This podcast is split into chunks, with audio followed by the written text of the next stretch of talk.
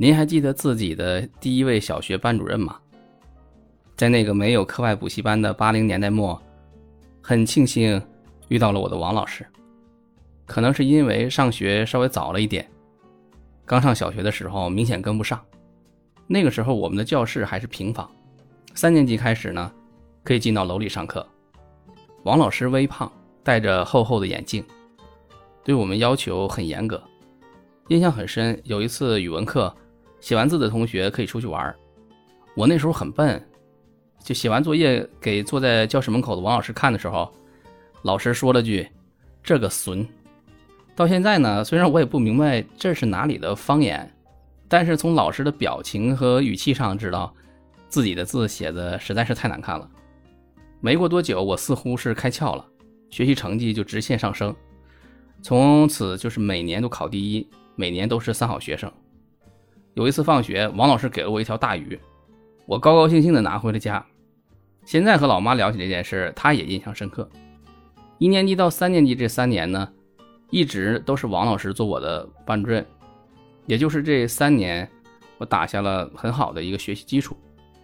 上初中以后，偶尔还能碰到过王老师。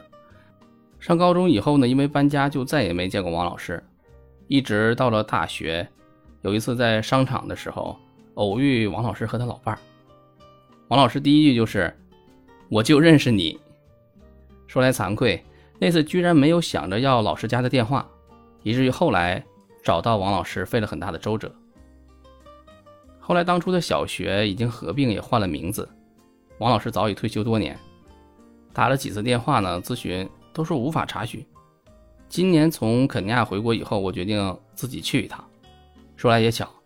在门口与保安沟通无果的情况下呢，一位遛孙子的叔叔认识当年的一些老教师，听了我的描述，给了我王老师女儿的电话。